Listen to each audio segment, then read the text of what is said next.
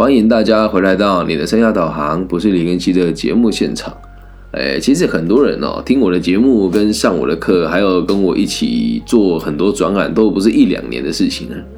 那我从以前到现在都是在想一件事情哦，就是到底什么叫做对的事情，到底什么叫做对的方法。啊，那今天我的工作内容啊，对这个个这个主题就非常的有相对应了。我先跟大家分享一下今天我做的哪一些事情。我今天一大早的时候，先到彰化青年之亚发展中心，就是彰化的孔庙旁边的一个这个类似于官方的单位哦，来帮人家做咨询。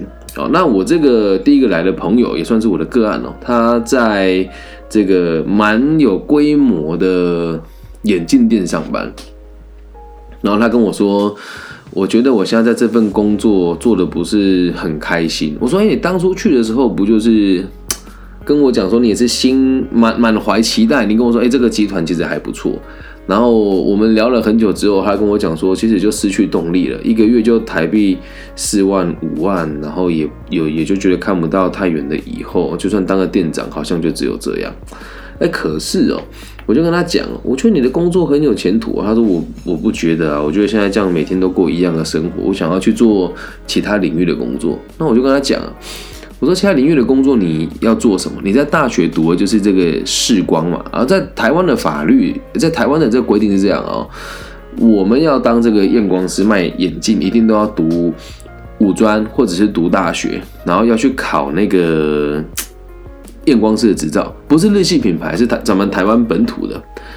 那你考过了之后做的事情，其实就是千篇一律啊。虽然这个制度得必须得花五年你来考执照，但当你开始去职业的时候，你就会发现这些工东西其实你两个礼拜就能够全部都学上手，没有那么复杂。那他就跟我讲说，他觉得不想待了。我说哇，那你有没有用对的事、对的角度来看对的事情？他说我想要学其他东西。于是我我就跟他分享你现在离开了有更好的选择吗？他说也没有。所以你看啊，我们在每次对谈呢，都会说我认为 不会直接讲对了。我说我给你的建议一定是最符合时事潮流、成本效益最低，然后呃这个最符合你需求的建议。但是人很奇怪啊，符合潮流、成本效益最低跟符合你的需求的建议跟感觉好，你会选择哪一个？来，有两个选择在你面前哦。符合需求哦，符合时事潮流，成本最低，跟一个是感觉比较好，你会选哪一个当决策？来直播现场，大家听一听哦。你会选择的是有效率的、成本低的、符合时事趋势又自己要的是什么？还是会选择选了之后会快乐的？这个题目哦，你真的说出来，大家都说：“哎呦，再怎么笨也知道要选择成本低的。”可是很奇怪哦，我们做生涯规划这么多年了，往往我们给的答案都是已经是在经验范围里面，就是从我的角度出发是最好的建议。可是大部分的人都不会选择接受，原因其实很简单啊，是因为你根本就不理解自己要的是什么。那选择了一个自己感觉好的选项，通常都是大到你不能去追求的事情。或者是干脆就放弃什么都不做了，这样子的选项感觉是最好的。因为一旦你接受了我的建议之后，你就要开始很认真的学习，很努力的向上突破。那么问题来了，我后来跟这位朋友聊完了之后，他接受了我的建议，他选择了最有效率也最符合潮流趋势的做法。那说老师，我们不是说生涯规划这个行业 不能帮人家做决定吗？我也没帮他做决定啊。我只是告诉他最有效率的选项是什么，能够明白吗？那在做生涯规划哦，我们要做的事情就是给他选项，协助他打造选项。所以今天早上在做个人咨询的时候，到最后我们也是这么说：你要用最有效率的方式来做最有效率的事情。你觉得对的方法，然后做对的事。那什么叫对的事呢？你在这份工作，你做的是验光师，那你现在就要去想哦。一般在这个眼镜行里面，验光师真正的功能是什么？很多人都以为说啊，把服务做好，让你这个好的眼镜带回家，没那么细致啊。讲坦白一点哦，都是我有没有办法把最贵的镜框，或者把毛利最高的镜框卖出去而已。啊不然你以为开眼镜行多伟大是不是？但是他们也很伟大。我今天跟他讲说，你们平常做的时候都是依照流程嘛？他说对啊，我们就邀请他进来说，哎，你有预约吗？啊，没有预约的话几点过来啊？我说你看这样子的做法，这就不对嘛。啊，可是我们一起来都是一直以来都这么做的啊，所以我就说你们店里面的业绩一定很差。他说不会啊，不差。我说那高资产的族群一定少。他说对对对，我们现在都看不到高资产的族群。我说因为你们卖的东西不会让高资产族群愿意走进来。于是我就用我的商业管理的经验告诉他，你们现在公司最大的问题是什么，然后帮这一名年轻有为的店这个储备店长做了一个简单的初步的培训，然后协助他去跟他的店长还有他的这个上司，也就是老板跟区经理来讨论他所看到的企业的问题。你说老师？这样人家会说他很像很自以为是啊，明明就只是个小小验光师而已，凭什么去跟店长、跟老板建议？嘿，这个问题真的很有趣哦。哎，我自己在生涯规划这个行业哦，别的同行老师怎么样我是不知道，但今天晚上是彰化县政府秘书转任青年处的一名高级的领导啊，跟我说。我未来要到这个青年处，好像已经在这个地方了。李老师可以给我们一些建议吗？他自己来问我，哎，我只是一个小小的老师啊。那你要去理解一件事情哦，上面的人这么高层级的人，他们平常连我们这些老师是是谁，他都不知道。他只知道自己花的钱被哪一些承包商拿走，然后办的怎么样，他不会理解详细执行的状况是什么。他自己来问我。那我我我就用这个例子举例给他听啊，我说这些长官也是平常我遇不到，人家又说你李更新一个做生涯规划的人，你凭什么去跟局长、科长、然后科长，甚至是县市首长来讨论你的想法？哎，亲爱的，我们在基层工作，我们做出来的成果就是长官他们要看的成效。那如果长官听的都是他的下一阶层的人所说的话，你觉得他会报喜还是报忧啊？你觉得他会理解真实的状况是什么吗？啊，当然不知道嘛。所以我们在基层工作的时候，我们讲万丈高楼平地起啊，啊，罗马不是一天造成的。你真的只能慢慢的让人家知道你在这个行业有多好。但是如果单纯靠时间去看自己成长，机会太小了。为什么讲机会小？你靠时间让自己成长，都是年纪到了才会让人家愿意听你说话。可是很多事情并不是经验就可以解决，而是看到不同的可能性，你才可以提出解决问题的方案的。在这几堂演讲里面呢，我常常问大家：大家认为啊，来现在直播现场，大家想这件事情哦，你们认为解决问题的能力重要，还是发现问题的能力重要？好，我们现在让直播间的大家做个互动哦。你认为解决问题重要，解决问题的能力重要，打一；觉得发现问题的能力比较重要的，打二。开始啊，上我的课啊，没有那个什么，哎，都一样重要，不会，一定会有一个比较重要。你认为解决问题比较重要，打一；你认为发现问题能力比较重要的，打二。我们看一下每一个直播间的大家的反应是什么。再重复一次哦，解决问题比较重要，打一；发现问题比较重要的，打二。啊，现场只有两位同学回答。然后 Clubhouse 的这个我们这个海线海线最最美商务旅馆，这个无期商旅的这个 我们的旅店店花哦，他也说的也是解决问呃这个发现问题的能力哦。老实讲，是发现问题的能力比较重要。你没有发现，对吧？何来解决啊？像我们家澳门的这个后后卫队队长新宇老师啊，是我们澳门目前最漂亮的这个特教系的老师。新宇老师说，跟早疗一样，要预防早治疗。对，说真的，发现问题的能力比解决问题的能力重要太多了。没有发现要解决一根毛啊！可是很多事情呢，就是鸡飞城市。什么叫鸡飞城市呢？又回到我今天早上互动的这位朋友，他跟我讲说：“哎，我们这个行业就是这样，你平常都很忙了，来。”一个店面哦，十个人力，你猜一天只卖几只眼镜出去？不到十组哦。也就是说，一个验光师的人力在这个地方上面一天是卖不到一只眼镜的。我们讲平日啊，假日肯定比较多啊。那线下的时间他们都在做什么？有做过门市的都知道啊，我们做门市服务的人，只要客人不上门，我们会干嘛？来现场自由问答。我们做过门市的人呢，都知道，如果没有客人，我们会做什么事？做过门市的朋友，能不能帮我打下来？在你的柜位上，你卖的是零售的东西，只要没有人来，你会做什么？我相我相信哦，大部分上进的员工们跟青年会跟我讲说啊，我会找事做。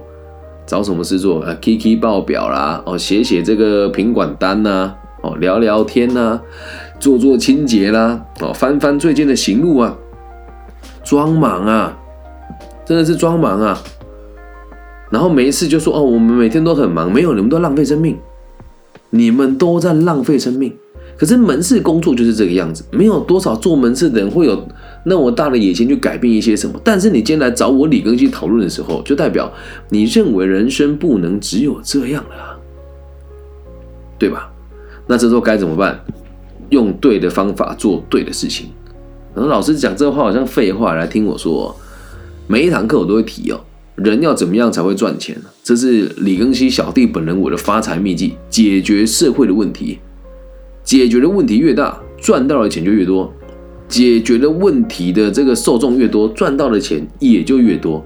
好，所以像我现在做自媒体，我的受众其实不在台湾，台湾的这个各个平台都很限缩我的流量，所以我的主要的市场并不在台湾这个小岛，而是在整个亚洲区。好，那我受到人家的限制的时候，我认为就是大家没有把事情做对。我每天在我个人的演讲，都还要去耳提面命的提醒大家，不要去上哪些老师的课。啊，甚至还有那个同学真的很拉风哦，跟我说：“嘿，老师，我觉得我要推荐那个什么职涯学院给你，他们的课上的很丰富。”傻了吗，孩子？你上他的课，他要跟你收钱呢。那上我的课吗？不用钱呐，在网络上可以免费听啊，有问题随时问。甚至连我的同行演讲不知道要讲什么的时候，你一通电话，一个讯息给我，我马上录一集给你呀。那为什么你还要去做那个奇怪的事情，拿钱去给那一些不关心你死活的人花呢？还有什么哦？我们要透过桌游来学习生涯规划。哦，老师，我想要从这个地方学到我未来方向的发展，可是，一堂课好贵，要四万八。我就当着那个我朋友的面哦，给他看这个卖生涯规划牌卡的老师现场讲课的内容是什么？嘿，老师怎么跟他在那个？复制平台还有那个介绍影片的上面差那么多，我说那个修过片啊，剪接过啊，所以要把事情做对，其实真的没有那么困难。我在我的行业也在试着把事情做对，可是你要记住一件事哦，只要你想着要如何把事情做对，你会被大家喜欢还是被大家讨厌？来，我再问一次哦，只要你试着在某一个行业里面把事情做对。你会被大家喜欢还是讨厌？来打下来啊！大家认为呢？只要你在你的行业里面把事情做对，你会被大家喜欢还是会被大家讨厌？我们让直播间的朋友稍微思考一下。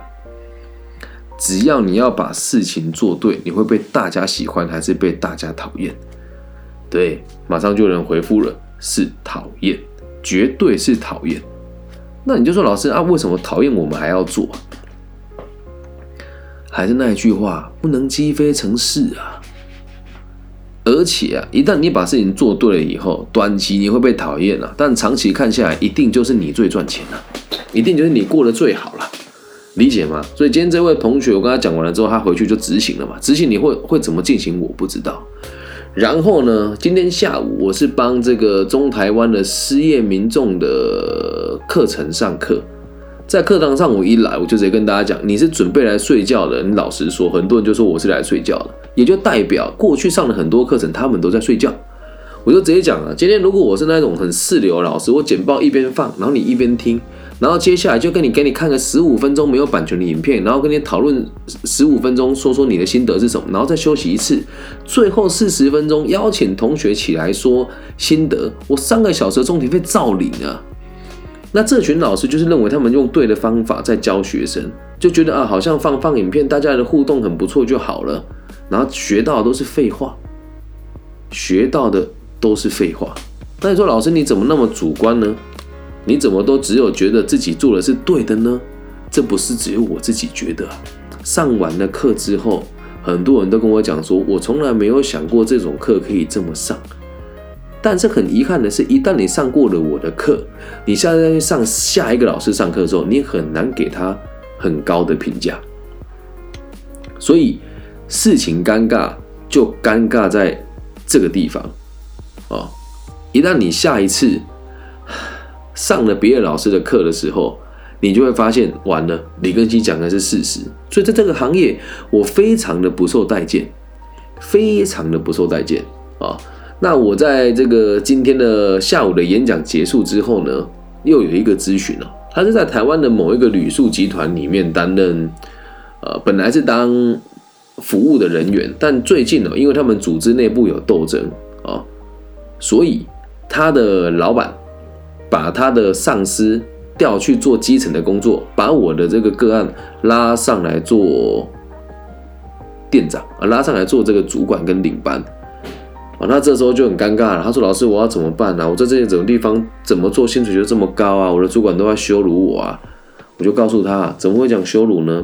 给你机会成长，怎么做？用对的方法做对的事情，开始把你不足的地方跟你的上司说，然后去跟你这个被调下来，这个跟你同呃被调下来做基层的这个本来的上司问他说：我该怎么做才好？并且去问这个新来的主管，问他为什么要做这么笨的事？”他说：“可是我只是一个小小的刚升上的主管，去跟我的大主管讲这句话不好吧？还是那一句话，你得告诉他你发现的问题是什么。这个组织如果照你的方法这样发展下去，一定壮大不了。你的月薪绝对不会超过四万块。到我这个年纪的时候也是一样。所以我也跟他讲啊，去把你的看到的问题跟你的主管还有你的上司分享，并且问他们我们怎么做比较好。”有趣吧？所以生涯规划真的就是教你用对的方法做对的事情。可是这个事情做起来何其难呢？最后用我今天晚上的通话来跟大家做结束啊！今天晚上我这个这个我们讲说市政的这个县政府里面的一个领导被调来这个青年处，他跟我讲说想跟我聊一聊我的看法。于是我就告诉他，这个单位当时要成立以前的白皮书我是怎么写的。